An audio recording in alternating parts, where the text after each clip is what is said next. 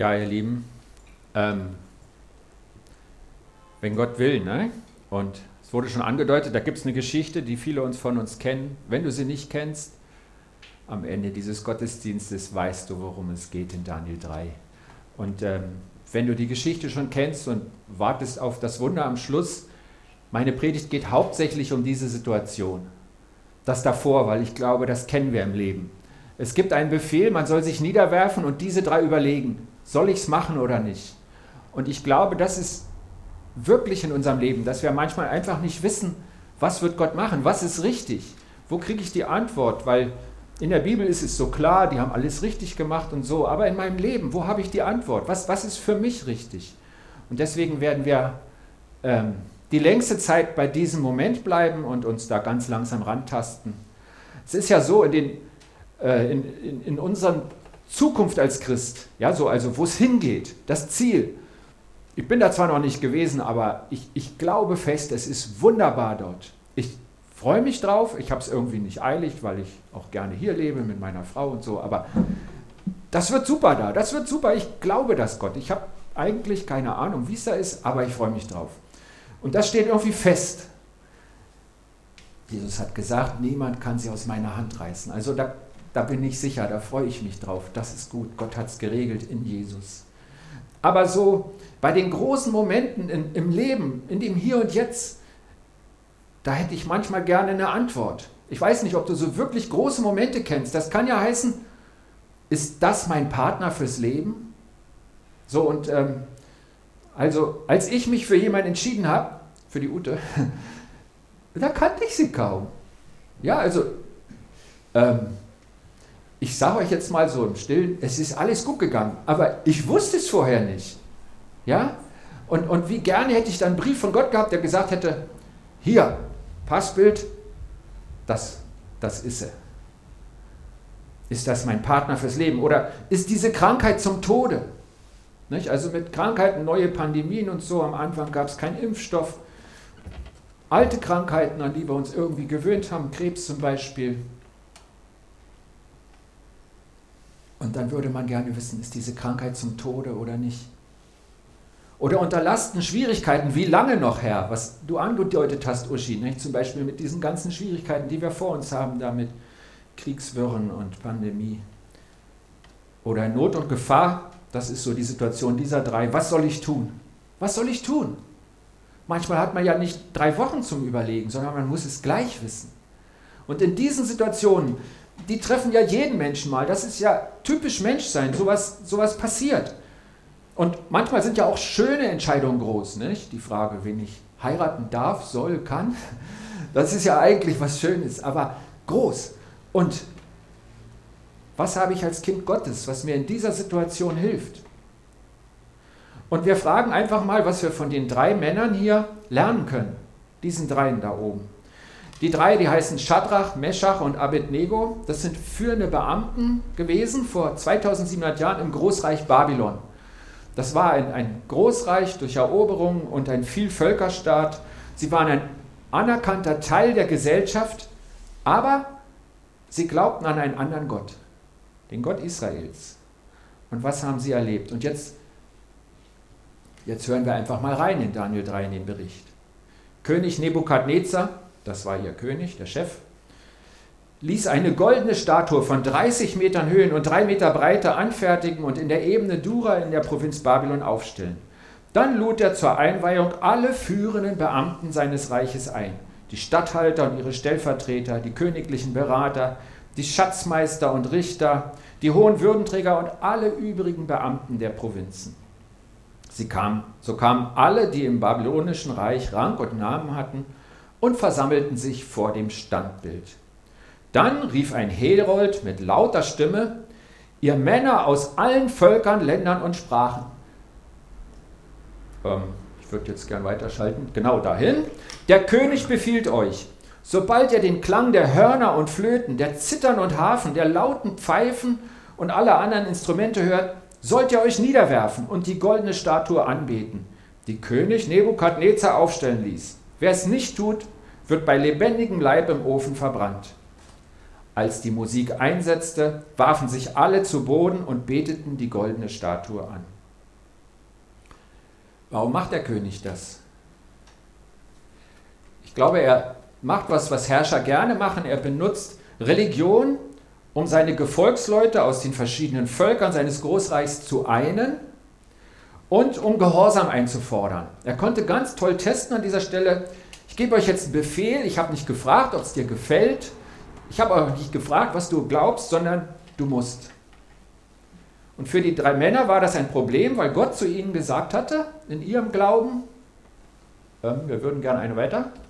Ha, ich bin der Herr dein Gott. Du darfst keine anderen Götter haben neben mir. Du darfst dir kein Götterbild machen, wirf dich niemals vor ihr nieder und verehre sie auf keinen Fall. Erste Gebot, 2. Mose 20. Das war ihr Dilemma. Deswegen waren sie in Schwierigkeiten.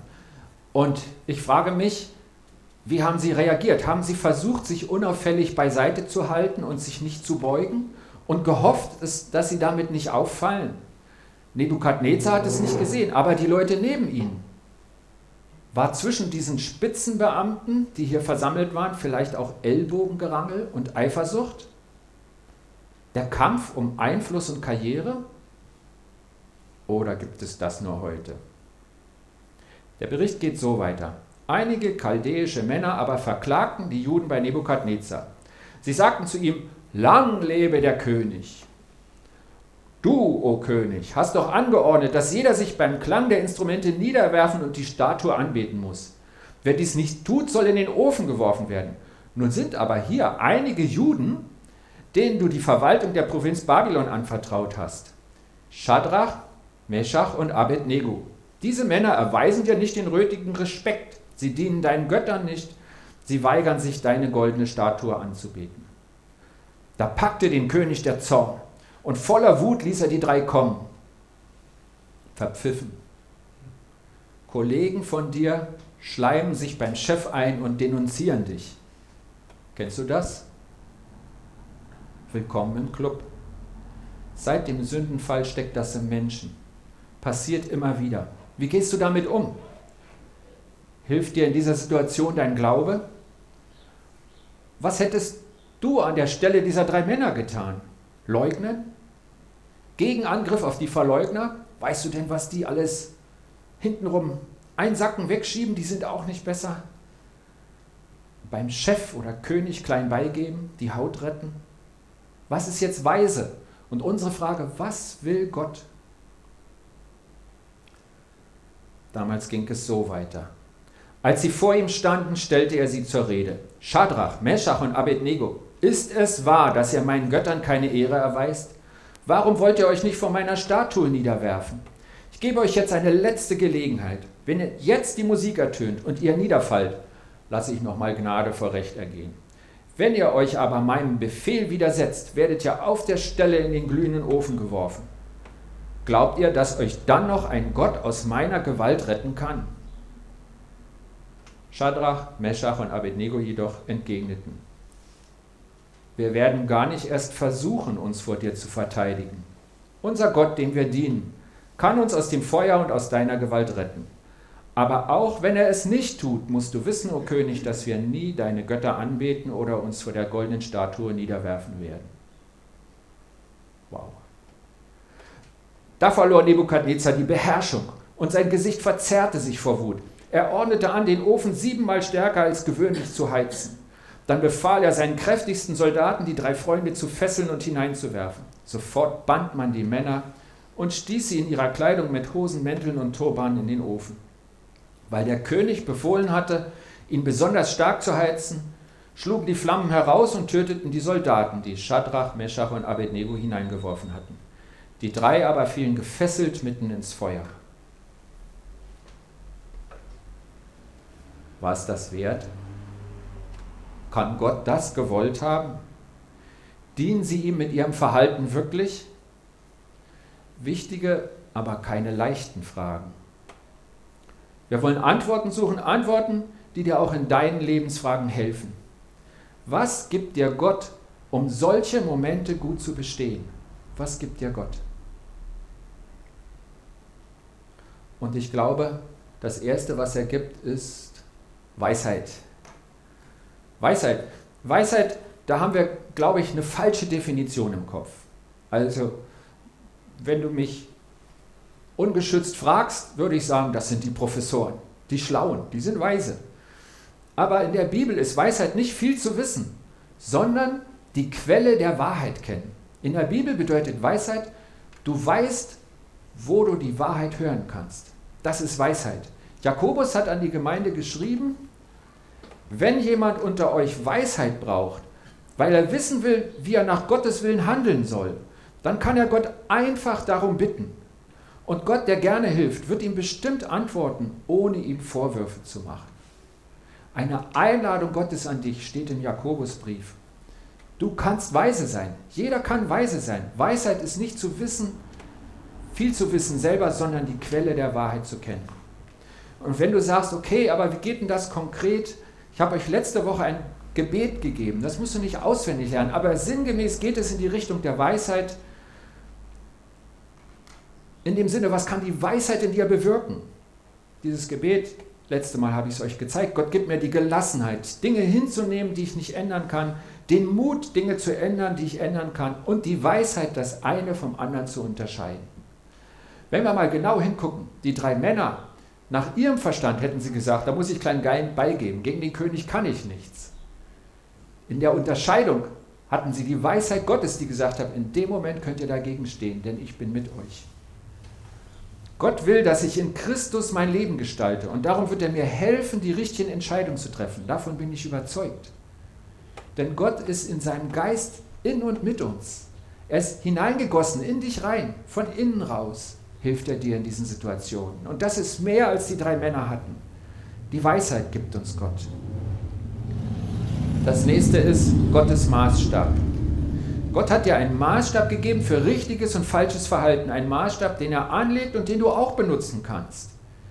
Der Maßstab ähm, den habe ich euch hier aufgeschrieben. Jesus wurde mal gefragt, was ist das wichtigste Gebot von allen? Und er antwortete, liebe den Herrn, dein Gott, von ganzem Herzen, mit ganzer Seele und mit deinem ganzen Verstand. Das ist das erste und wichtigste Gebot. Das zweite ist ebenso wichtig, liebe deinen Nächsten wie dich selbst. Mit diesen beiden Geboten ist alles gesagt, was das Gesetz und die Propheten wollen. Wow, Gottes Maßstab in zwei kurzen Sätzen, so einfach. Ja. Und Gott hilft dir bei der Umsetzung. Er hat klare Worte der Anwendung für dich. Denn das Thema zieht sich durch sein Reden in der ganzen Bibel. Liebe Gott. Dazu hat er uns schon viel früher das erste Gebot gegeben. Haben wir eben schon gelesen. Ich bin der Herr dein Gott, du sollst keine anderen Götter neben mir haben. Ist dir aufgefallen, dass da steht neben mir? Nicht an meiner Stelle? Wer liest denn am meisten die Bibel, das Wort Gottes? Das sind doch die Frommen, oder? Bei den anderen hätte er doch sagen müssen, so wie habe ich das lange verstanden, du sollst keine anderen Götter an meine Stelle setzen. Und das sagen wir, das machen die Unfrommen, die, die beten ihr Auto an oder ihre Familie oder ihr Hobby oder keine Ahnung oder ihren Körper. Und, ähm, aber hier steht neben mir, weil das das Problem der Christen ist. Du glaubst weiter an mich und dann stellst du was anderes daneben. Das ist genauso wichtig. Und das sagt Gott, kann ich überhaupt nicht leiden. Du sollst keine anderen Götter neben mir haben. Und die Frage zur persönlichen Prüfung lautet, was ist in deinem Leben zu einem Gott geworden? Was ist dir genauso wichtig oder, dein, oder wichtiger als dein Glaube an Gott? Und ich gebe dir mal ein Stichwort, was du vielleicht noch nicht gehört hast an der Stelle. Könnte es deine Konfliktscheue sein? Könnte dir das so wichtig sein wie Gott? Ein Satz, den ich manchmal höre, ich weiß, ich sollte mit Frau X reden, aber das tue ich mir nicht an. Ich weiß schon, wie das ausgeht. Wer hat gesagt, dass du mit Frau X reden solltest? Dein Gewissen? Eine Stimme Gottes in dir? Wenn Gott dir einen Auftrag gibt und du tust es nicht, dann ist dir etwas anderes in dem Moment wichtiger als Gott. Oder? In den Sendschreiben der Offenbarung wirft Gott manchen Christen vor, aber ich habe gegen dich, dass du deine erste Liebe verlassen hast. Ich glaube, die Auslegung zu sagen, wir sollen ständig verliebt sein wie am ersten Tag, erste Liebe, wie die kurz vor der Verlobung, die Auslegung ist falsch, weil das nicht geht. Und Gott verlangt vernünftige Dinge von uns, Dinge, die man tun kann. Und Gott sagt hier, ich möchte in deiner Liebe an erster Stelle stehen. Ich stand mal an erster Stelle und du hast mich von der ersten Stelle genommen. Du hast die Liebe an erster Stelle verlassen. Mein Vorwurf an dich ist, dass du andere oder etwas anderes mehr liebst als mich. Liebe Gott von ganzem Herzen. Hast du deine erste Liebe verlassen? Ist dir etwas anderes, ein Mensch, dein Ansehen, deine Bequemlichkeit genauso wichtig, also neben mir keine Götter, oder wichtiger als deine Beziehung zu Gott? Diese Frage ist eine, eine wichtige Hilfe, die dir in Lebensfragen als Christ hilft. Damit kannst du prüfen, wenn du in einer Situation stehst. Liebe Gott. Tue ich das? Liebe deinen Nächsten. Einige der zehn Gebote zielen auf dieses Liebe deinen Nächsten. Du sollst nicht stehlen, nimm deinem Nächsten nichts weg, was ihm gehört. Liebe deinen Nächsten, versetze dich in seine Lage, wie es ist, wenn ihm fehlt, was du ihm genommen hast. Oder du sollst nicht Ehe brechen. Selbst wenn zwei im Rausch glücklich sind. Ich bin Scheidungskind und ich weiß aus eigener Anschauung, Ehe und Familie sind so viel mehr als Sex. Nämlich eine von Gott erfundene, gute und gesegnete Lebensgemeinschaft. Und wenn sie zerbricht, Ehe und Familie, dann steckt so viel Leid darin. Mindestens bei einigen aus dieser Familie oder langfristig bei mehreren, vielleicht bei allen Beteiligten. Frage in den besonderen Momenten deines Lebens, was dient meinem Nächsten? Liebe dich selbst. Auch das steht in diesem Gebot, in dem Jesus alles zusammengefasst hat. Und fast jedes Gebot der zehn Gebote zielt auch auf dein Wohlergehen. Zwei Beispiele. Du sollst deinen Vater und deine Mutter ehren. Ich weiß, es gibt Eltern, extreme Eltern würde ich mal sagen, wo, wo so viel kaputt ist, dass sie ihre Kinder nicht geliebt haben oder nicht lieben. Und hierüber will ich nicht mit einem Satz hinwegfegen. Das ist ein Fall für die persönliche Seelsorge und ich sage dir, wenn das deine Situation ist, dann weiß Gott einen Weg für dich, wie du damit leben kannst, wie du Frieden findest bei dem Friedefürsten, der auch dein guter Vater ist. Darüber rede ich jetzt nicht. Aber wenn du normale Eltern hast, die dich trotz ihrer Fehler lieben und du ehrst sie nicht, weil du inzwischen voll im Leben stehst und stark bist und deine Eltern werden schwächer, dann schadest du dir selbst, wenn du sie nicht ehrst. Warum? Dein Gewissen wird belastet und du legst dir eine Last auf, die nicht verschwindet, sondern mit den Jahren schwerer wird. Gott hat die Familie erfunden als eine endlose Liebeskette. Eltern lieben ihre Kinder, die die Liebe von ihren Eltern lernen und weitergeben. Die Eltern bekommen sie zurück und die Kinder geben die Liebe an ihre Kinder weiter. So hat es Gott erfunden und das ist gut. Wenn du die Kette der Liebe zerbrichst, wirst du leiden, jetzt oder später. Oder du sollst nicht morden. Das dient ganz offensichtlich deinem Nächsten, aber auch dir selbst. Wie viele Mörder sitzen im Gefängnis und leiden zuallererst an ihrem Selbstbild, weil sie sich nicht mehr leiden können, weil sie sich das nicht verzeihen können. Es gibt viel mehr Menschen, als du vielleicht denkst, die verbittert oder hart sind, weil sie sich selbst nicht verzeihen können. Und das können auch andere Dinge als Mord sein. Gott will nicht, dass du dazugehörst. Und Gott stellt in der Bergpredigt klar, auch schon böse Worte können wie Mord sein. Liebe dich selbst, werde nicht zum Mörder. Und weil du dich selbst lieben sollst, morde nicht, nicht mit der Waffe und nicht mit Worten. Ich habe ein Beispiel für sich selbst lieben. Eine alte Freundin von mir, die hat bei der BASF gearbeitet als Fremdsprachensekretärin und ähm, sie war in so einem Pool von Sekretären und hatte zehn Chefs. Und ähm, also nicht alleine. Nicht? Und dann hat sie irgendein Telefonat angegeben und neun Chefs waren in Ordnung. Und bei dem zehnten, wenn sie sagt dann, hier ist der Herr Meier am Telefon für Sie, kann ich durchstellen? Hat er gesagt, sagen Sie, ich bin nicht da. Und meine Freundin Claire hatte ein echtes Problem damit und hat gesagt, ich lüge nicht. Einmal hat sie es dem Chef gesagt, da hat sie richtig Schwierigkeiten gekriegt. Und ihr Problem war, wenn ich bleibe, gewöhne ich mich an die Lüge. Und meine Freundin hat gekündigt. Warum? Weil sie sich selbst geliebt hat und gesagt hat, das ist mir meine Arbeit nicht wert. Ich werde nicht lügen. Das ist mir wichtig im Glauben. Für Kernmomente deines Lebens wenn du dich selbst liebst, achte darauf, dass deine Beziehung zu Gott nicht leidet. Und ich glaube, jetzt sind wir nah an diesen drei Männern, die man jetzt gar nicht mehr sieht da hinten. Was gibt uns Gott neben Weisheit? Er gibt uns seinen Maßstab und er gibt uns noch was Wunderschönes in Gottes Hand. In Gottes Hand. Du bist in Gottes Hand. Und äh, mich hat das total berührt, was sie am Anfang mit uns angestimmt hat. Take me, take me. Ähm,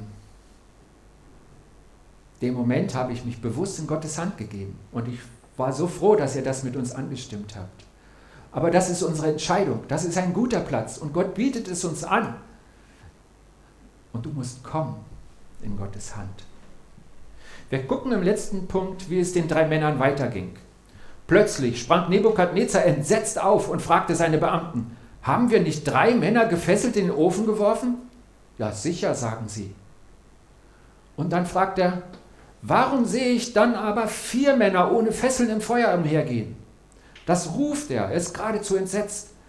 Sie sind unversehrt und der vierte sieht aus wie ein Sohn der Götter.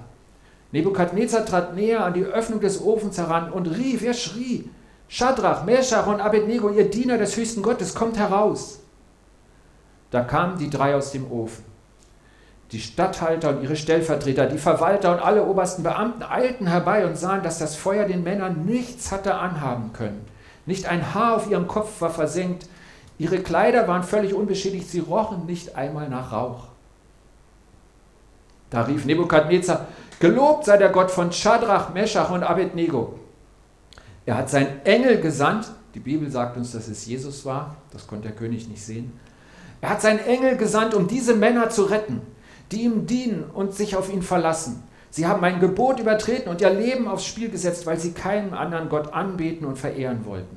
Deshalb erlasse ich einen Befehl für alle Völker und Länder gleich welcher Sprache. Wer über den Gott von Schadrach, Meshach und Abednego etwas Verächtliches sagt, wird in Stücke gehauen und sein Haus wird in Schutt und Asche gelegt. Denn es gibt keinen anderen Gott, der auf solche Weise retten könnte.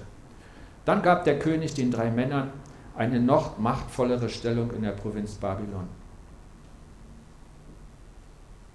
Ein Happy End. Gott belohnt mit einem Wunder ihre Konsequenz und Treue. Und an der Stelle hat sie wirklich nur noch ein Wunder retten können. Alles andere, so ein bisschen weniger heiß oder so, hätte nicht geholfen. Es war ein Wunder. Jesus selbst steht ihnen im Feuerofen bei. Er ist auch bei mir und bei dir in jeder Situation. Die Predigt habe ich Wenn Gott will genannt. Und so haben die drei Männer gesprochen. Unser Gott kann es. Und auch wenn er es nicht tut, wir bleiben bei unserer Position. Unsere Beziehung zu unserem Gott ist uns wichtiger als das, was wir im Moment entscheiden müssen. Wenn Gott will. Dieser Bericht steht in der Bibel, damit du glaubst, es lohnt sich, wenn du Gott treu bist und mutig das tust, was er dir sagt. Es lohnt sich, Gott zu vertrauen. Es lohnt sich, wenn du singst wie eben. Take me, take me, ich bin dabei. Aber wir haben nicht das Versprechen, dass wir immer so wunderbar gerettet werden. Es gibt einen auch ziemlich bekannten Mann, Stephanus im Neuen Testament, der tut genau das Gleiche wie die drei Männer hier. Er bezeugt seinen Glauben und sagt die Wahrheit über Gott und er wird von der mütenden Männe gesteinigt und stirbt. Gott sagt uns, kannst du im Hebräerbrief nachlesen, es gibt Zeugen von mir, die ich wunderbar rette und andere, die ich wunderbar heimhole in mein ewiges Reich. Beide Leben sind gesegnet. Gottes Maßstab von einem guten Leben ist ein anderer als unser. Ich frage dich jetzt was. Bist du bereit zum Märtyrer? Ich glaube nicht, dass uns heute der Tod droht. Aber vielleicht der Verlust von Freundschaft, Anerkennung, Arbeitsplatz, wie bei meiner Freundin Claire, Karriere oder, ich komme wieder auf den Punkt, Bequemlichkeit. Kläre für dich, ist es dir das wert? Möchtest du das singen? Take me, take me. Warum ja oder warum nein? Und das ist eine gute Frage. Es ist nicht unfromm Nein zu sagen, sondern es ist wichtig, dass du diesen Punkt zu Gott bringst. Es ist eine gute Frage, um in deiner Gottesbeziehung zu arbeiten. Hast du das Gottesbild von dem liebenden Vater, der dich zum Ziel hin liebt, zu dem sehr, sehr guten Ziel, das jeden Einsatz lohnt? Ist es dir das wert, in Gottes guter Hand zu sein? Was bist du bereit dafür einzusetzen? Was kannst du tun in den großen Momenten deines Lebens, wenn du vor einer Entscheidung stehst, deren Ausgang du nicht übersehen kannst? Wir haben versucht, uns ein paar dieser Situationen vorzustellen. Es gibt sie.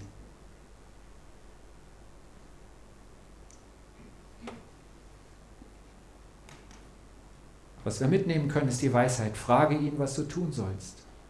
Es ist Gottes Maßstab, sein Reden anwenden. Tue, was er sagt. Einfache Tipps. Die sind nicht deswegen so toll, weil, weil man sie sich gut merken kann, weil, sondern weil sie immer direkt auf den großen Gott weisen. Frage ihn, was du tun sollst. Lass dir seine Weisheit geben. Tue, was er sagt. Wende seinen Maßstab an in deinem Leben. Vertraue Gott. Dieses in seiner Hand. Glaube, dass du einen guten Vater im Himmel hast, dass Jesus für dich gestorben ist, dass Gottes Liebe ihm so, so wichtig ist, dass er alles dafür getan hat, dass sie dich erreicht. Nach meiner Erfahrung, ich sage hier immer, frage Gott und so, ist Gottes Reden nicht immer laut und manchmal weniger eindeutig, als ich es mir wünschen würde. Ich habe nicht das Passbild von Ute gekriegt, ja, bevor wir geheiratet haben ist manchmal weniger eindeutig. Und deswegen frage ich ihn und dann versuche ich zu warten. Und das ist der schwierigste Punkt in meinem Glauben, weil ich so ungeduldig bin. Aber es ist richtig zu warten. Aber dann kommt der Moment, wo du handeln musst. Manchmal ist die Spanne kurz, manchmal hast du Wochen und ich weiß nicht, was schwerer ist. Das Aushalten, ohne eine Entscheidung zu fällen in seinem Herzen oder das, das schnelle Entscheiden müssen. Wenn die Zeit zum Handeln gekommen ist, dann setze ich seine Hinweise um. Und ich ich erlebe es so, dass mich Gott noch nie hat an eine Wand rennen lassen. Warum? Weil ich glaube, dass Gott will, dass du und ich, dass wir die richtige Entscheidung treffen. Ich glaube, dass Gott will, dass du seinen Willen tust und ich auch.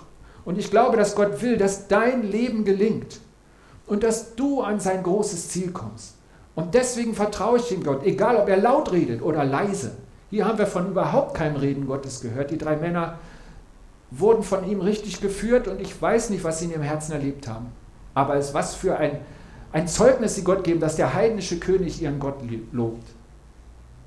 Ich glaube, wenn er sieht, dass du dich verhört hast, dann wird er dich aufhalten. Und deswegen kannst du und ich, können wir mutig große und neue Schritte gehen, weil wir wissen, der große lebendige Gott lebt in dir, in uns und wird nicht zulassen, dass dein Leben scheitert. Ich bete.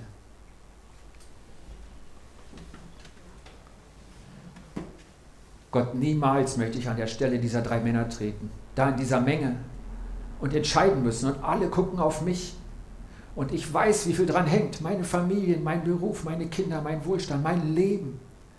Ich danke dir, dass es oft in unserem Leben nicht so dramatisch ist und trotzdem reichen mir die Situationen, wo ich die Zukunft nicht kenne. Und ich möchte darin wachsen und ich bitte das für jeden von uns, dass wir darin wachsen, dich zu fragen, um Weisheit zu bitten und zu glauben, dass du sie für uns hast. Zu tun, was du sagst, immer wieder. Nicht mein, sondern dein Wille geschehe. Das hat auch Jesus gebetet und wir wollen ihm nachfolgen. Und Vater im Himmel, ich möchte dir vertrauen. Immer wieder und immer mehr. Und ich bitte dich darum, für jeden, der jetzt diese Predigt gehört hat, dass wir alle darin wachsen, dir zu vertrauen. Das schenke uns doch. Mach uns bereit für die großen Momente unseres Lebens, dass wir deinen Willen tun. Zu deiner Ehre und zu unserem Segen. Du bist gut. Amen.